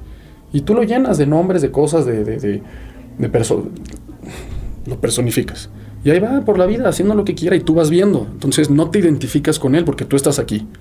Es tu personaje, es como si fueras Nintendo y estás viendo tu personaje, ahí va Mario Bros, pim, pim, salta, hace, pero no eres él. No te identificas. Ni con lo que él piensa, ni con lo que él hace, ni con lo que hizo, dejó de hacer. Tú estás aquí íntegro, puro, perfecto, viendo tu película. Que el pedo es cuando también te cansas de ese personaje, ¿no? Que lo puedes cambiar en cualquier momento. Pero hay gente que dice el poder. que, ajá, ahí está el poder, pero hay gente que dice, no, se identifica tanto con ese personaje que crean y dices, puta, hoy no quiero, hoy no quiero ser ese personaje. Entonces viene la depresión y esto porque no me siento como ese personaje. Puta, está cabrón. Pero el, poder entender que no eres eso y puede ser lo que sea. Eso es abrirte las infinitas posibilidades. Exacto. Y cuando yo lo entendí a mí, en mi forma de ser, yo que hacía mucho por demostrar, no por lo que pensaran de mí, sino por ser un ejemplo para mi comunidad, el templo, esto, el otro, imbatible, entrenar, enfermo, entrenar, diario, lunes, domingo, pa, pa, pa. Ahora tengo mucha más congruencia hasta para decir, mi cuerpo me está pidiendo que yo no entrene. Y ojo, no se confunda con disciplina, con holgazanería. No, no, o sea, es ser más consciente. ¿Qué necesito? ¿Qué quiero? Y permitírtelo. Que hay veces que entrenas y si estás jodido te vas a enfermar. O sea. Por supuesto. Y ahí es cuando sí hay que. Pero sobre todo la tranquilidad de decir, no tengo que demostrarle nada a nadie. Me puedo quedar un los miércoles, descanso, leo. Este, o sea, siempre leo, pero leo más tiempo. Estoy con mis hijos, los levanto para la escuela, los visto, o me quedo en la cama no tampoco tiene que ser todo integral, perfecto. Por supuesto que veo Netflix, por supuesto que veo el teléfono, TikTok y grabo mis tonterías. Este, lo que quiera, lo que en ese momento quiera. Y nada, una vez más, me define y, no caigo en la culpa de, hice esto. Oye, me quedé en la cama, soy un huevón. No pasa nada. Exacto. Si se vuelve una automatización y lo haces hasta en contra de lo que tú quieres, ahí sí ya es procrastinar y es como, güey, sé congruente. Exacto. ¿No? Si esto te va a llevar por el camino que quieres, date, perfecto. Oye, y estoy seguro que alguna vez te han dicho em, Que pues sí, tú, o sea, como tú das estos tips de mentalidad o este, estos consejos o impones este estilo de vida, bueno, no impones, mala palabra. Tú lo propongo, ¿no? Propones un estilo de vida. Y te dicen, güey, pues sí, muy fácil para ti porque tú tienes tu gimnasio, tú te dedicas a esto, eh, tú, tú eres famoso, güey, no sé, excusas que te han puesto. ¿Cómo la trabajas con gente que sí quiere un cambio pero que te pone esas excusas? Es que solamente se puede ayudar a alguien que está lista para cambiar o que necesita ayuda. O sea, si te llegan con ese pretexto, ¿qué te voy a decir? No te voy a convencer nada. cuando estés listo, vienes. El maestro llega cuando el alumno lo necesita, es la frase. El maestro aparece cuando el alumno está listo, algo así. No, no, no, o sea, igual y te echo un choro que digas, ah, me hizo clic, puede ser. Pero no te va a convencer. Antes te convencía. No, porque nada. Sí. ¿Quieres pensar eso? Está bien, son tus es tu propia creencia, son tus propias excusas, es lo que te estás contando, es tu auto boicot para no lograr las cosas. Y eso lo aplican en todo. Sí, tus, pensamientos limitantes. Oye, en pandemia fue, fue uno de tus mejores años, según lo que me contaste. Eh, ¿Qué hiciste ese año? Que para, que para la industria fue cabrón. Pandemia me hizo sentir esa incomodidad y decir, uff, ¿qué voy a hacer? Y exploté áreas que no había explotado. ¿no? Lo online, y otras cosas con lo que yo estaba muy bien, el crecimiento estaba cómodo, era suficiente. Y de repente cuando me había apretado, ni siquiera apretado, fue la mente la que me hizo suponer que podría complicarse, porque así es la mente, siempre piensa en futuro y en pasado, nunca está en el aquí y en el ahora. Entonces me llegó esa película, vi a los demás gimnasios, vi caos, crisis y dije, no, yo no, o sea, no me va a pasar a mí. Y saqué el online y fue un guamazo más otras cosas, más eficientar otras, otros temas, la operación, la administración. Este, esa pausa me dio mucho tiempo para reorganizar muchas cosas. Al final el templo creció con el techo y sin los cimientos. Entonces me ayudó para reestructurar, hacer, ordenar la casa. Muy, muy bien. Una, una muy buena pandemia. A huevo. ¿Qué consejo le darías a una persona que quiere ser fit, aunque estoy seguro que no te gusta la palabra? También la palabra consejo ya la dejé de lado. Consejo es creer que, tienes la verdad absoluta. Todo es percepción, todo es lo que a mí me gusta decir, es, todo es mi, desde mi historia de vida, ¿no? Este, salud, güey, salud. Llegar a la vejez, aunque yo creo en el aquí y en el ahora, pero bueno, también tienes que echarle unos ahorritos a tu futuro, ¿me entiendes? No quieres llegar, pues hecho mierda a los 40 años. Y hay gente que a los 30 ya está hecho mierda. Yo veo a mis papás ya llegando a los 60, cómo están, cómo disfrutan la vida, cómo se pueden ir, esquiar, hacer esto, el otro, jugar con sus nietos. Y yo, puta, yo también quiero eso. Exacto. Entonces, lo primero es, si quieres entrar al mundo, me choca la palabra fit y fitness, pero al mundo del estilo de vida, de la salud, del ejercicio, uno hazlo por ti, no por complacer, no por, no por caer en, en prototipos estereotipos ¿no? de, la sociedad, me tengo que ver de cierta forma, por amor propio, por ti, por funcionar, por, por tener salud, por sentirte bien, porque venga una pandemia y que no te mate. ¿Quién se murió en la pandemia? Gente con obesidad, gente con problemas. Sí. salud. Y de ahí se derivan muchísimas cosas, otros beneficios que ni siquiera saben. Mentalidad, ¿no? Ser capaz de, esforzar, de esforzarte, de tener hábitos. O sea, se te construye algo enorme a raíz de, entrenar eh, y de ver tu cuerpo cada vez más capaz. Y dices, puta, soy capaz de hacer lo que antes no creía, no sabía. Y eso te empodera y inflas el pecho y puta, ya hice mi primer pull-up, lo que sea, una lagartija. Y yo creía que no podía. Toda mi vida me dijeron que era un pendejo para hacer ejercicio, que era descoordinado, que era tonto, que era ta, ta, ta, que es algo que también tiene que dejar la gente. Soltar todo lo que, lo, que, lo que los definió y se lo creyeron y se lo compraron y hoy se presentan. Ay, que soy bien penosa. ¿Por qué? Porque te dijeron eso cuando eras chiquita. Deshazte de eso en este instante, se acabó, rómpelo.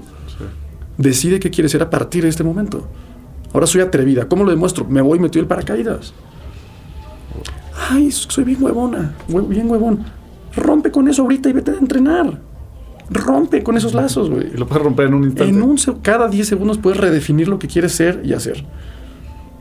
Oye, ¿cómo metes la parte de deportes extremos, que ahí pues, hemos tenido la oportunidad de hacer algunos juntos?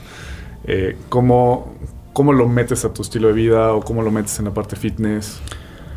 Siempre fui un apasionado de los deportes extremos y nunca lo pude hacer por el fútbol. Tienes contratos donde no puedes ni moto, ni esquiar, ni nada que te ponga en riesgo porque tienes un contrato porque te pagan y es como, pues, güey, ya no me sirves, ¿no? Y cuando acabó eso, el fútbol, este, pues ese gusanito y veía y los surfers y esto y el otro y dije, no, güey, lo tengo que hacer. Y empezó por el paracaídas y se abrió un mundo de posibilidades. O sea, me vuelve loco el feeling, el state flow, eh, flow state. Este. Mm, es, increíble. Es que, güey, estar en el eh, paracaídas, no, hay forma que puedas estar en otro lado porque se te va el pedo y no lo abres. Es que lo chingón de los deportes extremos, que es peligroso también, es que sin tú ponerlo en práctica, llegas a ese estado de flow. Entonces, esa adrenalina, o sea, no es común estar en ese feeling en ese rush, en ese aquí, ahora, en esa concentración, en esa plenitud. Y pues, el deporte extremo te mete sí o sí, entonces adictivo a morir. ¿Y qué, qué más quisieras hacer? Pues creo que lo estoy haciendo todo. O sea, creo que ya rebasar cierto límite es buscarle las, como dicen, las chichas a la culebra, ¿no? O las patas, no sé. Hay que respetar. Sí. O sea, yo. Sí, sí, sí. ¿No? También no, no vivo con miedos, pero pues sí tengo hijos, tengo familia y no me quiero matar. O sea, me voy a morir cuando me tengan que morir, como me tengan que morir, y no me freno y soy arrojado. Pero hay límites, o sea, ya me voy a poner un traje de ardilla y volar sobre las montañas, puta madre, se mueren uno de cuatro. No quiero ser uno de cuatro. Sí. Entonces, con cierta medida. Bueno, por, por sí ya... por el traje de ardilla y, del avión, güey. Ah, eso es diferente. bueno, pues ahí estás planeando.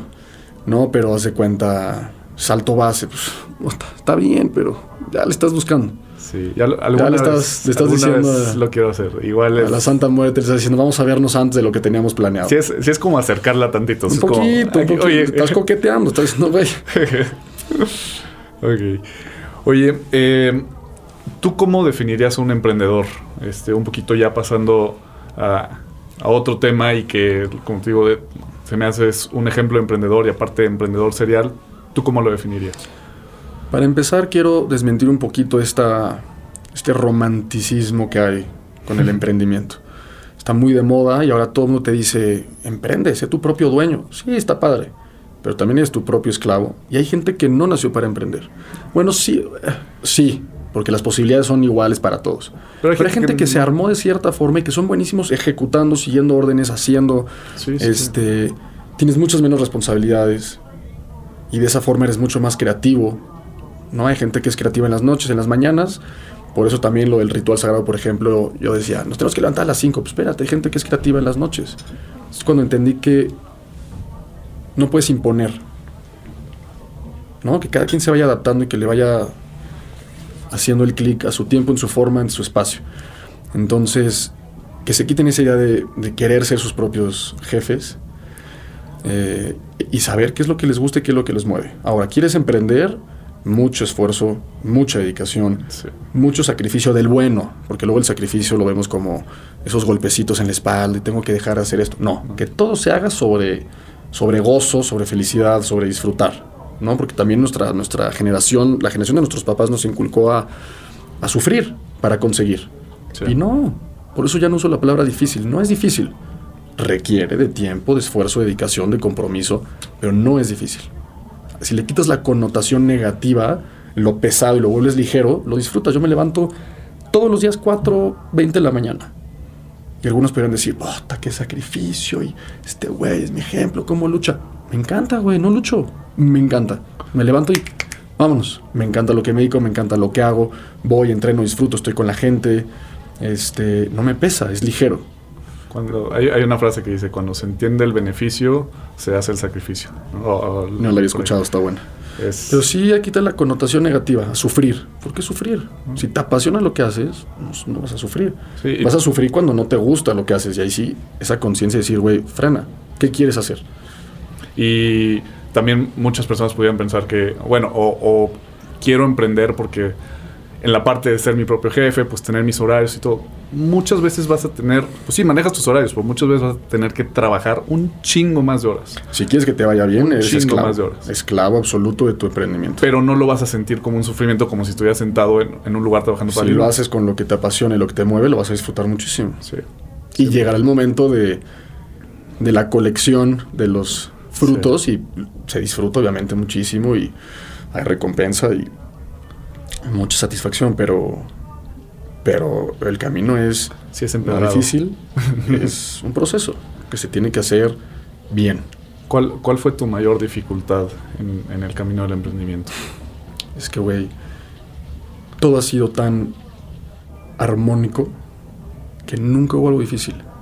Ahorita, con este crecimiento, por primera vez, estoy en un reto incómodo, diferente, Desconocido, que te da la cosquillita de... pues, diferente. pues, O sea, estoy invertidísimo y, y por primera vez estoy como checando la bolsa de que "Ay, ay, estoy tantito apretado. San Diego, inauguración, remodelación, eh, mudanza en Santa Fe a otro local, este culto, le tuvimos que meter capital, eh, Cancún, eh, pe- pe- pe- pe- pe. pero está increíble. Ahorita estoy viendo mi reto más grande, que es ya un next step de tener ya 10 sucursales para el 2023, Y una en Estados Unidos. con la primera en Estados Unidos. Qué chingón. Te ir muy bien, güey. O sea, Gracias. Te ir muy bien. Porque tienes la cultura, lo haces por las razones correctas. Y los fracasos, ¿eh? mucha gente le, le tiene miedo al fracaso y me han preguntado, ¿qué has fracasado? Y tuve que hacer un examen de conciencia para decir, pues en esto, esto y esto. Nunca había tenido presente algún fracaso mío. Porque los veo como aprendidos. suena muy romántico. Y, Ay, sí, güey, qué padre. Y se dice muy fácil. Pero siempre ha sido como, ok, pasó esto, me angustia tantito. Dos días eh, te sientes mal. Y al tercer día ya estoy viendo qué hacer para darle la vuelta. Aprenderle. He fracasado con bootcamps, he fracasado con lanzamientos de algunas colecciones de ropa, he fracasado con eh, cosas que he querido hacer en otras sucursales, con algunas membresías, con el fútbol podría ser un fracaso. No. Gracias al fútbol viví lo que viví, me dio para crecer en cierta forma, en cierta congruencia, me dio las bases para tener la disciplina que tengo hoy y muchas cosas, mucho conocimiento. Este, lo que no funcionó de los bootcamps me hizo reajustar, hacer todos mis fracasos los he convertido en éxitos. Entonces no tenerle miedo al fracaso es indispensable. Simplemente analizar, son circunstancias, son situaciones que solamente si tú lo permites entran a tu cabeza como un problema. Los problemas no existen. Sí. Y toda la gente que nos está viendo puede decir, ah, que si hay un problema, te lo voy a contar. No, es una situación. Problema, tu mente como lo ve como un problema. Es una situación que se puede resolver o no. Si se puede resolver, resuélvela. Si no se puede resolver, ni modo. Y Pero así sea el embargo de tu casa. Ese sí es un problema. Es una situación. Sí. Lo puedes resolver con lana o no, o, o tendrás que hacer algo. Sí, Y cuando, Pero cuando te entra como miedo, como fracaso, como... Y dejas que te atrape y que te haga mierda, pues ahí estás paralizado. Si te paralizas ante las circunstancias, los conviertes en problemas. O sea, ese miedo, ese nervio es parte del... A ver qué hago. O sea, es como estoy alerta para reaccionar. El miedo es la Pero señal. no debes de dejar que te atrape y paralice y te. Exactamente. ¿Y cuál dirías que es tu mayor satisfacción del emprendimiento? Que estoy seguro que vas a tener varias. Este, estoy muy orgulloso de poder estar en el punto en el que estoy, en el que delego gran parte del trabajo del templo. Prácticamente ya funciono como imagen y como voy a hacer PR con la gente, buena onda entrenar, a poder compartir lo que pienso, ¿no? mi estilo de vida, mi filosofía, y ya no me meto tanto en la operación. Y gracias a eso me estoy pudiendo dedicar a lo de tu potencial, que fue una completa locura que me voló la cabeza, que me abrió más esas infinitas posibilidades, a dedicarme a cosas que nunca jamás contemplé y que tantas veces me dijeron, güey, tienes mucho que decir, hazlo, ayuda, hice el ritual sagrado y mucha gente me decía, pero ¿cómo? Y como que no tenía la herramienta, ¿no? Me decían, ¿cómo le hago, güey? ¿Sigo meditando? ¿No? ¿Cómo medito? ¿Cómo leo? ¿El baño de agua fría es a huevo o no? ¿O le puedo poner tibia? ¿Me sirve? ¿No? Y decía, puta, ¿cómo, le, cómo les ayudo, güey? Y de repente, ay, y dije, lo voy a hacer online, este, el, el- el- el ritual Programa. sagrado. Este, y lo fui pateando, y lo fui pateando, y lo fui pateando. Y un día me senté y dije, es hoy. Acción, que eso lo hemos hablado también tú y yo muchas veces. Acción. Puedes leer 500 libros, 500 cursos, saber, escuchar, tener la teoría. Si no sales y pones ahí, si no lo materializas, se queda todo en una fantasía. Sí. Hay que materializar. Oye, platícame un poquito más de tu potencial. Tu potencial es lo que surgió del ritual sagrado, meditar, leer, ayudar a las personas, agradecer, hacer tu cama, buenos hábitos en general, pero también tiene una estructura muy, eh, muy intrusiva. Era a huevo y eran tantos días y si no te decía fracasaste y tienes que volver a empezar de cero. No, ya entendí que eso no funciona. Yo propongo algo, un mundo de posibilidades, de cosas que podemos hacer, que encaja contigo. Hazlo. Entonces todos los días hablamos de diferentes temas. De meditar, del amor propio, del ser. Todo estuvo muy enfocado en el ser. La gente tiene una falta de amor propio y de, y de entender, ¿no? Brutal. Entonces desde ahí se, desenvuelven muchísimos problemas, se desencadenan la carencia, los miedos, el, todo esto viene de la mente, de la bruma, de, de no tener claridad sobre las cosas. Entonces fue como, a ver, vamos a quitar la bruma, vamos al COE, vamos a la fuente, vamos aquí adentro levántate, date cuenta que eres capaz, date cuenta que eres abundancia, date cuenta que todo lo que puedes llegar a ser ya lo eres, por muy romántico que suene, no hay nada que logres en tu vida que no salga de aquí. O sea, y si no, debate, dime, ¿qué puede? No se puede. ¿Quieres aprender un idioma? Lo lees, entra a tu cabeza, lo procesas y sale. Una capacidad física, la ves, la aprendes, entra por tus ojos, entra en tu mente, la empiezas a mecanizar, la empiezas a ejecutar, se vuelve parte de ti. ¡Pum! Tiene un resultado. Lo que sea, nace de adentro, ya está adentro, ya vive adentro, hay que explotarlo, hay que trabajarlo, hay que, tiene que tener su proceso. Viene adentro, no hay nada que puedas ir afuera y ponértelo.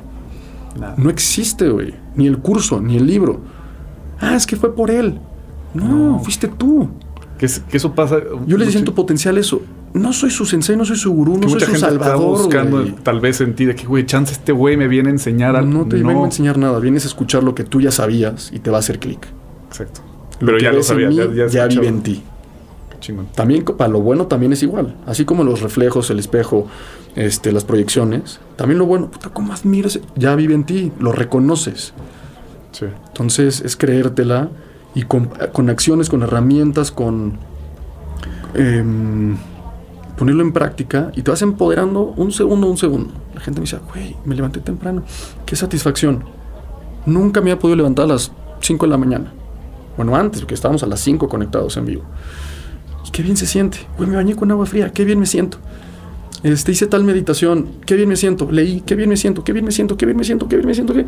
Y de repente, Gabriel, no mames. Me están pasando cosas en mi negocio, en mi familia, mi relación con mi pareja, esto. Está cambiando. Pues sí, porque nada más es y lo único que cambiaron fueron esos pensamientos. La percepción. La percepción. Y soltar y saber que todo nace de aquí, que no necesitamos y que a partir de ahí podemos conseguir lo que sea. Esas creencias limitantes de, este, obviamente hay circunstancias, obviamente hay gente que nace con ciertas circunstancias y no estamos diciendo que no. Yo no soy de los del pobre es pobre porque quiere. Pero la capacidad y las posibilidades para el pobre son las mismas que para el rico. Obviamente este va adelantado, tiene contactos, o sea, sí, pero la capacidad, o sea, lo que nos define, bueno, no queremos usar esa palabra, lo que somos es lo mismo en todos. Hace falta recursos, hace falta herramientas para que lo puedas desarrollar, para que lo puedas explotar. Hay millones y millones de casos de éxito. Hay gente de la central de abastos multimillonaria que empezaron cultivando chiles, esto, el otro, cebolla. No significa que todos vamos a llegar a lo mismo, no significa que yo voy a ser Elon Musk, ¿me entiendes? Pero a nadie lo veo para arriba ni para abajo, nadie es más, nadie es menos. Absolutamente. Qué chingón. El, se me hace, el programa se me hace que estuvo poca madre. Tienes una capacidad de convocatoria súper chingón. O sea, el poder ayudar a, ¿cuántos son? 800. En la primera generación 850, acabo de lanzar la segunda y llevamos casi en 400. En un mes. En, yo pensaba hacerlo dos, tres veces al año y me encontré en mi casa. Te digo, ya no hago tantas cosas en el templo. Fue como, ¿qué hago? Potencial, generación 2, vámonos. Bien. Pero sí, y, sobre todo que nace de ayudar. Es extremadamente accesible. Y tenemos la herramienta esta de Zoom que te puedes conectar con muchísimas personas. Entonces, ayuda. Cada vez me, me gusta más ayudar. A raíz de tu potencial, saqué una membresía en el templo sumamente más barata, no sé qué tan accesible, mucho más accesible. Es que eso es este. Sí, es relativo. Es relativo. Porque yo quiero ayudar a más gente. Si hay tanta gente que viene y se beneficia y se vuelven locos con el templo y lo ven este, como algo que les ha ayudado muchísimo en su vida, ¿cómo le hago para ayudar a los que hoy no pueden? Y lanzamos algo. En la medida de nuestras posibilidades, no tengo espacio para 300 mil personas. Pero todo eso, puta, se siente chingoncísimo. y, se acercan a decirme, güey, gracias, llevo ocho años queriendo saber qué pasa aquí, ser parte de esto, entrenar. Y cuando, o sea, eso sí, yo, eso sí va al corazón, ¿sabes? Y cuando viene de un interés genuino por ayudar a la gente, el resultado es el resultado, sí, sí. Y en, el primer podcast que, que platiqué con Iñaki de, un gimnasio de Condesa, me decía, es que el, la motivación no antecede a la acción. O sea, la motivación viene de la acción. Entonces, primero me levanté temprano, primero leí, después medité. Y eso me motiva. Y eso me motiva porque me siento chingón. Entonces, no esperes a sentirte motivado para hacer. Es primero hago y ahí va, es la bolita de nieve que dices. Sí, sí, eso la motivación está muy de moda y también está muy de moda cuando te dicen, no, motivación no, disciplina. Sí, pero antes amor propio. Antes eh, que te guste, que te mueva, que lo quieras. Sí. Porque después viene solo, porque por disciplina hacer algo que no quieres, no. se puede lograr, obviamente. ¿Qué es lo que te decía? Si, pero si la gente tuviera el amor propio, neta, este mundo sería diferente. Si todos tuvieran amor propio, y en algún punto sí me gustaría sacar algún programa de crecimiento personal igual, porque es... es la base, güey. Es la base. la fuente. Podríamos quitar muchos pedos del mundo. No, no, se acaban. se acaban. Se acaban, literalmente. Oye, y también, pues mucha gente, muchas veces se ve nada más como lo, bonito, de que en redes, pues, ¿qué te estás haciendo? Chingón y todo. Cuéntame algo no tan sexy de lo que has llegado a hacer hasta ahorita, de lo que has venido haciendo, no sé, algún... Tipo. No, pues no sé, tú dime. no, o sea, me, refiero a... Te cacho. Como, como la parte de, del esfuerzo o cosas que no, que no subes a redes o cosas que, que no se ven en redes que digas, pues la, la, vida no solo es lo que subo, ¿no? Ya. Sí, como que en, que en, las redes sociales aparentamos que todo es perfecto. Exacto. Pues, güey, literalmente lo único que no subo en mis redes sociales es... Me, puté con mi esposa. Pues no, porque tampoco a quién le interesa y no es no enseñar lo, lo malo, no es esconderlo, es pues tenía un poco de intimidad. Pues, ¿Para qué? Hay gente que sí lo hace público y, ay, sí. No sé. Este. No soy falso y no soy hipócrita en mis redes sociales. O sea, lo que pongo es lo que hay. No significa que es todo. No ves todo lo que soy, ni soy todo lo que ves. Pero nunca este, vos vi una foto feliz y enamorado de la vida y deprimido en eso. No. Ni el cuerpo, ¿no? Este. Que está muy de moda el Dadbot. Hasta con. ¿Eh? No, la, hasta la, la. Le hicieron una cancioncita y todo. Los cuerpos que se ven así, también se ven así. Y ah. Yo nunca voy a. Nunca. una foto, es un video y es idéntico como me veo, como no estoy sin editar. Y yo sí tengo un estilo de vida de estar todo el año, toda mi vida, en buena forma física. Yo no soy. A mí me da igual lo que hagan los demás. Y se vale y todo está perfecto. Yo no bulqueo y corto, bulqueo y corto. Yo todo el año me mantengo en un dígito de grasa. Para donde te vayas en mi Instagram, siempre vas a ver rayas. Desde que tengo 12 años. O sea, literalmente. Alguna vez subiste, ¿no? Una como el antes, el, así y así, y era igual, era la misma, sí, sí, sí. foto. Instagram y realidad, la mismita foto. Sí, yo no, no te digo, no tengo la necesidad de pretender, ni de que me crean, ni de que me idolatren, ni de que crean que soy nada, punto. Es real. Y sí cada vez, o sea, tampoco pretendo construir una imagen de Superman, de que no soy vulnerable, de que soy indestructible, que eso ha sido gran parte de, pero con este nuevo lado que estoy queriendo mostrar, pues sí, probablemente vendrán pláticas de vulnerabilidad, de cosas, de miedos, de frustraciones, de fracasos que he tenido que los he convertido en, éxito, o que no, que se, o que se murieron y punto, los, los dejas, bye. ¿no? La vida no te quiere llevar por ahí, pues déjalo. ¿Hay algún pensamiento limitante que te gustaría compartir que tú tuviste en algún punto? Pues mucho, o sea, uno que te diga, no me creía capaz de esto, pues probablemente de... de ser capaz de estar sentado en un podcast o frente a 800 personas en un Zoom o de hacer conferencias. Tengo ahorita un TED, tengo una conferencia en León, tengo una conferencia en, en el templo, ahí, ahí, se va a hacer, que me contrataron, que yo no, no busqué. Este, de la nada, de, de, la, de la nada. Yo creo que a raíz de tu potencial, a raíz de ciertas historias que empecé a subir y hablando sobre otros temas, me empezaron a oye, queremos una conferencia tal, queremos una conferencia tal. Probablemente en algún momento nunca me sentí capaz de pararme frente a un público a que tuviera valor lo que tuviera que decir u ofrecer. Y, y muchas veces, a pesar de mi seguridad y mi confianza y de esto que intento transmitir, pues sí no sabía si, si el templo iba a ser lo que es hoy en día y si iba a ser capaz de volverlo una cosa ya corporativo. Sí. No sabía. Con 10 sucursales. Daba miedo y puta, y ahorita, te digo, estoy en un reto enorme. Tengo tres inauguraciones en tres meses. Okay. tres y una en, eh, y otra en enero que arranco. O sea, San Diego, la segunda en Guadalajara, la reubicación de uno de Santa Fe, Cancún, que es un proceso larguísimo. Cancún ya va a abrir la de Cancún. Enorme, la pandemia nos frenó, es, es completamente otra historia pero ya estamos cada vez más cerca. Entonces, Cancún va a ser un, un lugar con probablemente 100 empleados, nada más esa sucursal. O sea, son 14 mil metros cuadrados, uno de los gimnasios más grandes de toda América. Sí, es una chepalapa. Y ahora me tengo que ir a San Diego a capacitar a coaches, que en, en, San Diego no soy lo que soy aquí. En cuanto a imagen, la gente no me conoce igual que aquí. No es que aquí sea el más popular del mundo, pero bueno, tengo cierto, ¿no?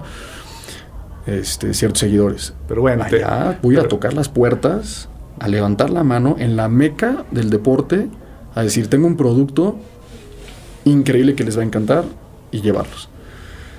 Sí. Hoy por hoy, en las últimas 15 noches, ese es mi... Uf, eso es. Pero es símbolo de crecimiento. Aquí para allá. Imagínate, imagínate que me diera miedo, me quedo resguardadito donde estoy seguro, en mi, en mi zona, de confort. confort no, vamos allá y que pase lo que tenga que pasar. Con acción. Que, que te lo dije en su momento y... Hoy, hoy es la primera vez que estás en un podcast y... Primera vez en mi vida. He rechazado por lo mismo, de no, de no estar seguro de si había un mensaje claro y, y, de tener la certeza de poderlo comunicar como yo quería comunicarlo. mi caso, ahora no se va a callar este cabrón. No van a... No, porque a todos los que ya les había dicho que no, van a decir, hijo de la chingada, ahora sí. Mi amigo Gus Marcos en Monterrey, sé que me va a estar chingando. Oh. Este, varias personas. Y, ya, y feliz. con las plásticas. ya, abrí el. Bien. ya, ya, abriste la puerta. Ya abrí la puerta. Ya se van a dejar ir. Oye, dime, dime una cosa ya para ir cerrando. Eh, tal vez ya me la contestaste, pero ¿en, ¿en, qué estaba equivocado Gabriel 2014, hace ocho años? En querer imponerme, en querer imponer las cosas para que la gente se alineara a una idea, a una filosofía, en no creerme 100% capaz, este, en, en que la mentalidad lo era todo, en que siempre tenía la razón, en ser cuadrado y decir, soy así, soy congruente, soy disciplinado, soy estructurado. Y tenía un mundo de posibilidades mucho más chico, más limitado. Este, sí, me definía mucho más. Me preguntaba si sí, tal y esta cosa. Y no me sacas de aquí. Ya, se acabó. Y si pudieras darle un consejo a tu yo de, esta pregunta me encanta, a tu yo de 16, 17 años, ¿qué le dirías? ¿Cuál sería el consejo? Podría ahorrarle muchas penas todo el proceso, pero sería quitárselo para ser lo que hoy lo que es. donde hoy estamos. Nada, sigue cabrón. Estás muy, estás muy mamado. sí, estás, estás, 16 años después estás bien mamado. no, que siga por ahí, la vida, la vida te lleva. La vida te lleva y la vida creo que te presenta situaciones que mientras no las superes, te las sigue presentando. ¿Okay? El todos tenemos al típico amigo, la típica persona que es que siempre me asaltan, es que siempre me pasa, son patrones mentales. Tu mente encuentra confort en muchas cosas que haces porque generas atención, lástima, te arropan, ay, sí, pobrecito. Y, te gusta esa atención. Entonces tú le puedes decir a una persona, güey, te pasa porque te gusta. Sí, claro que no, ¿cómo me gusta que se me ponche en la llanta? Te gusta y no te has dado cuenta. Es un patrón que traes que se repite y se repite y se repite porque no has roto con eso. Y la vida te lo va a seguir poniendo. Te gusta la atención, te gusta tener un pretexto, te gusta ser víctima. Ser víctima a la gente le gusta por lo que recibe. Sí. Entonces... Es una forma fácil de no ser responsable. Ay. Ya, me cayó esto. Fue Dios. no, güey. Dios está ahí jugando con las estrellas. O sea, no, no, no, no te ponchó la llanta, no seas mamón.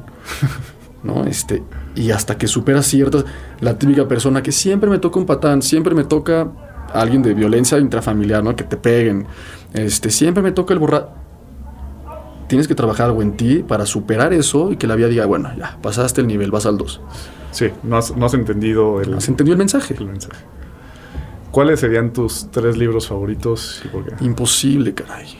Imposible. Los, los primeros que se te vengan. El primero que con el que me sentí incómodo, o sea, yo me sentía en un momento con mis creencias incómodo. Decía, no me cuadra mi religión, no me cuadra que esto, el otro.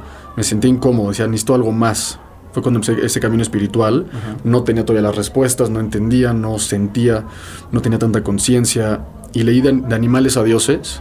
Otra, librazo. Y ay, cabrón, me abrió muchos panoramas. No significa que me crea todo lo que leo. Eso es algo importantísimo, ¿no? Este pero bueno, me cambió y me abrió el es que En específico, ese libro creo que te hace pensar como todo lo que pensamos puede ser que no sea lo que. Puta, ¿cómo se mueve el planeta hoy por hoy por cosas que no existen, que no son reales, que son completamente abstractas? Sí. La religión, la ley, las fronteras, el dinero, no me acuerdo cuál es más. es como, güey, nos movemos por esto y entonces soy mexicano. Porque alguien un día dijo, este cachito se llama México, cerramos fronteras, se acabó, somos mexicanos, estamos bien orgullosos. Y entonces los demás chinguen a su madre, yo soy mexicano. no, güey, espérate, por eso hay guerras. Es lo mismito, un negrito, un blanquito, un asiático, un esto. Es lo mismo, somos terrícolas. Sí. Y este. Y entonces la gente se agrupa y mexicanos contra los gringos porque.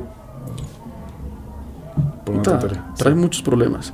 Y el dinero y el fanatismo. Y Messi o Cristiano y la gente se pelea. Güey, no, no saben quién eres. No, no, da igual, pueden existir los dos y te quieren convencer, no, porque él 14 botas de oro.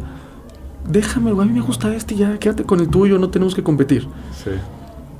Entonces, animales a dioses, eh, El poder de la hora, lo leí a los 17 años, no sabía ni lo que estaba leyendo. O sea, yo así diciendo, con mi mente cuadrada, estructurada, la religión, el este, el otro. Yo decía, ¿qué? Y las palabras y el ser, ¿cómo que el ser? ¿Cómo que la conciencia? ¿Qué se...? Me costó mucho. Digo, medio te da una, idea de algo, pero me costó mucho. Lo leí otra vez hace un año, seis meses, y fue como, no mames con esto. La maestría del ser de Miguel Ruiz, los cuatro acuerdos, este... Mm, híjole, no muchos, es que depende para qué. De negocios, hay algunos de Grant Cardone muy buenos que te vuelven obsesivo para tus metas. Este, pero de todos hay que sacar lo que a ti te gusta, porque te gusta. Pues nadie tiene la verdad absoluta de nada. Todo es una percepción. Hasta la religión. Yo no hablo de religión, se cancela. Sí. No hablar de eso. sí, Pero todo lo que está escrito, todo lo que haya hecho el hombre, que haya plasmado el hombre, es una percepción de la realidad. Sí. Que puede ser diferente. Entonces, si tú y yo estamos hablando, no te quiero convencer, pero no me quiero cerrar tampoco a lo que tú crees. Entonces, qué buen punto de vista, qué interesante punto de vista, podría ser o no ser mi verdad hoy. Igual y mañana, oye, lo que me dijo Memo, ah, pues, me hace lógica, me hace sentido, me hace clic, chingón. Igual y mañana lo quiero descartar. Eso es no cerrarte las infinitas posibilidades. Ok. Hay, hay una frase de mi papá que, siempre me dice que es, ojalá que te vaya mal. Que en pandemia le dije, no te pasaste verga. no, ahora sí me la dices. Pero se refiere a esta porque que cada vez que le, fue mal, después le fue mejor. Entonces, dime algún, algún fracaso, aunque no lo hayas visto en su momento de fracaso, que haya significado después una... Pues, por ejemplo, tuve una sucursal en Bosques, que fue una sucursal, era un gimnasio, unos amigos, no amigos, amigos de mi papá, pero de gente conocida, ¿no? Ya sabes, de refilón, conocían a mi papá. O tenían cierta amistad. Y me estuvieron convenciendo, oh, ya vimos lo que estás haciendo en el templo, en un terreno inmugroso, qué bárbaro lo que estás construyendo, wow. Tenemos un gimnasio con muchísima lana invertida y no está saliendo, no nos está saliendo, queremos que te asocies con nosotros. Yo en ese momento con mucha soberbia, no eh, sí, vamos a decirlo así, con mucha soberbia, yo no me asocio, no, yo con lo mío, yo no me quiero meter con ustedes. Y, e insistieron, e insistieron, y, e insistieron de formas, ya sabes, con dinero va a ir el perro de, güey, ¿cuánto quieres? ¿Cuánto quieres? Así. Dije, ¿así de huevos? Pues ya lo empecé a tomar más en serio, ¿no? También tienes 25 años y pues, ¿no? No está peleando una cosa pues con la otra.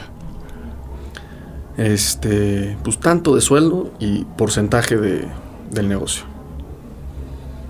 Pues quiero tanto y quiero el 50 del negocio. Menos una acción, porque.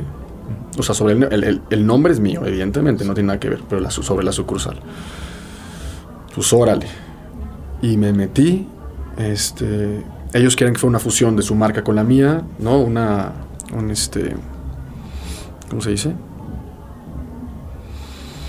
El merge. Eh, cuando se juntan dos marcas. Fusión, no sé. Bueno, no importa. Eh, un joint venture. Okay. Y dije, no, mi marca va solita. Solititita, no se va a mezclar con nada. Órale, aceptaron, le dimos. Ellos operaron creo que dos años en pérdida. Y el primer mes que entré, le pegué al costo operativo.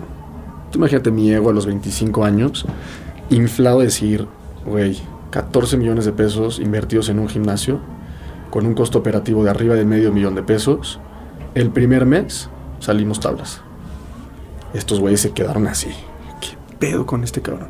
Nos empezó a ir bien, le empezamos a dar, empezó a funcionar. Y entró la ambición de estos güeyes. No, tengo una idea, hay que subir la mensualidad a 8 mil pesos y hacemos programas de 50 y tantos días con nutrición, con... E-". Papito, ¿te acuerdas que no funcionaba tu negocio? es por esto. Déjame, con calma. No, pues es que es Milana, ¿cómo voy a recuperar yo 14 millones este ritmo? Güey, llevas operando dos años en pérdida, llevamos tres meses, operamos, eh, llegamos al punto de equilibrio, mes dos salieron 20, 30, 50 mil pesos, mes tres, o sea, ¿de qué hablas, güey? Se me puso medio altanero, yo orgulloso y como era, este, ah, sí, cabrón, pues me voy, ah, sí, pues vete, ah. Chucho, el de mantenimiento, descuelga todo lo que llega al templo, nos vamos. Orgullo, güey. O sea, el otro día de que, güey, recapacita, no te pases de lanza. A mí nadie me grita, cabrón, y estás viendo. te dije que una de las condiciones para que nos asociáramos era que no te metieras y te tengo todos los días en mi oficina. Puta madre pude haber sido más inteligente emocionalmente y capotearlo. Sí, ah, vamos a hacerlo. y nunca hacerlo. Al menos que ya fuera invasivo, intrusivo y decirle, oye, pues ahí sí ya no. Pero estaba aburrido el güey, iba a la oficina y quería sentir que él era parte de ese éxito o que podía aportar más para el éxito. Y no me dejó el, pinche orgullo, me salí. Entonces ese fracaso lo convertí en Santa Fe, ¿no? Estábamos en Bosques, en Vista Hermosa. Este, eh, lo ubico. Abajo el puente. Sí, sí, sí. Este. Y pues tenía ya un mercado ahí. Los dejé abandonados. Fue como, güey, puta, hay que hacer algo, bla, bla, bla. Me moví, abrí Santa Fe y el primer mes ya tenía 60 clientes. Utilidad directo el primer mes. Es un fracaso que convertí en, éxito. Uno de los muchos ejemplos que pueden haber. Muy bien. Eh, ¿Algo que quieras compartir que muy poca gente sepa de ti? opcional. Algo que no sepan de mí. Me preguntan mucho la talla de mis pies, güey. Hay gente muy rara en Instagram. no se los voy a decir. No, esa, no, la dejamos para... nada, la verdad. Si tuviera que dejar un mensaje, pues nada, que realmente se la crean. Que se la crean, todos tenemos infinitas posibilidades, que todo está dentro de nosotros, que todo se puede lograr. Este, y que realmente no sufrir es una elección. Sé que hay gente que está sufriendo y que va a ver esto y que otros van a decir, ¿cómo te atreves? Hay gente sin comer. O sea, ok. Pero si me estás viendo a través de un teléfono, tu caso es otro. Sí. Y es una elección dejar de sufrir, porque sufrir es literalmente la elección que viene después de la emoción, de sentir, ¿no? Este, el miedo a futuro o lo que ya pasó. Pero en este momento, si estás respirando, si estás aquí, tienes las posibilidades de cambiar, de volver a decidir, de redireccionar, de escoger mejor, estar en conciencia, en sintonía con contigo mismo y lograr lo que sea. a partir de la plenitud, a partir de no necesitar, de querer. Querer, todo es válido. Ferrari es esto y lo otro, espiritualidad, eh, siete novias, lo, lo, que quieras. Cada quien es libre, cada quien su rollo. Desde no necesitar, plenitud. Ok. Ahora sí, ya para terminar, ¿dónde te pueden encontrar? Eh, ¿Dónde te pueden seguir? ¿Dónde pueden apuntarse a los bootcamps? A la gente que le interese tu potencial. Toda la información que damos está en arroba el templo en Instagram, templo con el 3. En mis redes sociales, arroba rojo de la vega. Este, por ahí andamos, dando lata. Perfecto. En TikTok. ¿En TikTok ¿qué, subes? Pura mamá. Este, fíjate que TikTok, como su algoritmo es diferente y te ve quien sea, hay gente que no empatiza contigo. Le apareces a alguien y entonces te dejan cualquier comentario. Por eso es tan viral TikTok. Entonces, estuve empleando la misma estrategia que estuve en Instagram de ser viral, de decir cositas al filo del límite de la navaja para hacer esa, esa viralidad. Y este y me funcionó muy bien. Tengo ya casi 800 mil seguidores, pero no, no me gusta. Este, no me gusta lo que regresa y no hay valor, está vacío, ¿entiendes? poco a poco estoy aportando más, más valor. Y hay otras cosas de relleno, hay Get Ready With Me, hay eh, cosas con mis hijos, hay enseño mis coches. La gente se ofende. tranquilo, güey, no te tienes que sentir menos, o sea, seguro te lo regaló tu papá, sí, güey, y mi abuelo también, ya. Pues sí, no tienes que esconder. Pero hay, hay, contenido que a la gente le duele mucho. Sí. Desafortunadamente. y, yo no me veo en un escenario en el que le tenga que escribir a alguien que algo me molesta. Si algo te, no te gusta, pues o sea, hay, un botón que, dice, que se llama unfollow. No, swipe, ya no me gusta, pero picarle. y tú este, hablas del privilegio. Está bien, güey, ya. Sigue scrolleando. Pero si el contenido ha sido variadito, picosito algunas veces, de repente contenido de valor, este, de todo un poco. Muy bien. Güey, pues mil gracias. Creo que estuvo poca madre la plática. Háganme caso, ya no se va a callar este cabrón. Muchas gracias por venir y pues... Gracias por invitarme. Lo disfruté mucho, al contrario de lo que creía que iba a estar medio incómodo y eh, me sentí bien, me gustó. Gracias por la invitación. No, por nada, güey. Fuiste el primero. A huevo. Y... Fuiste el primero. y queda pendiente el sushi porque todavía no está abierto. Te dejo para que salgas corriendo. Qué conveniente, ¿no? Ya te tienes que ir, güey. Ya no nos da tiempo el sushi. tú, tú me cambiaste la ¿Qué hora es, güey? Ya tienes. Adiós cortamos. Gracias a todos. Espero que lo disfruten. Muchas gracias por escuchar un episodio más de Más allá del fitness. Yo soy Memo Silva. Pueden seguirme en arroba memosilva.fit. Y si tienen eh, alguna recomendación de algún tema que quieran que platiquemos, de alguna persona que quieran que invitemos al podcast, bienvenido. Dejen los comentarios. No olviden darle like y compartir. Fitness es lo que tú decides que es mejor para tu vida. Más allá del fitness. Una producción original de Troop.